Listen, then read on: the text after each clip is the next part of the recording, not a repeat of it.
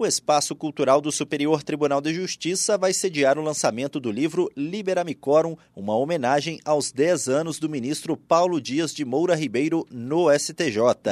O evento acontece no dia 26 de setembro, das 6 e meia da tarde às 9 horas da noite.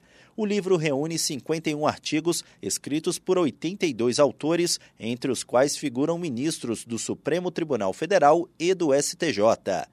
Os textos são inspirados em decisões pragmáticas do ministro Moura Ribeiro em diversas áreas do direito, como empresarial, autoral, consumidor, civil, família, penal e direitos humanos. Do Superior Tribunal de Justiça, Tiago Gomide.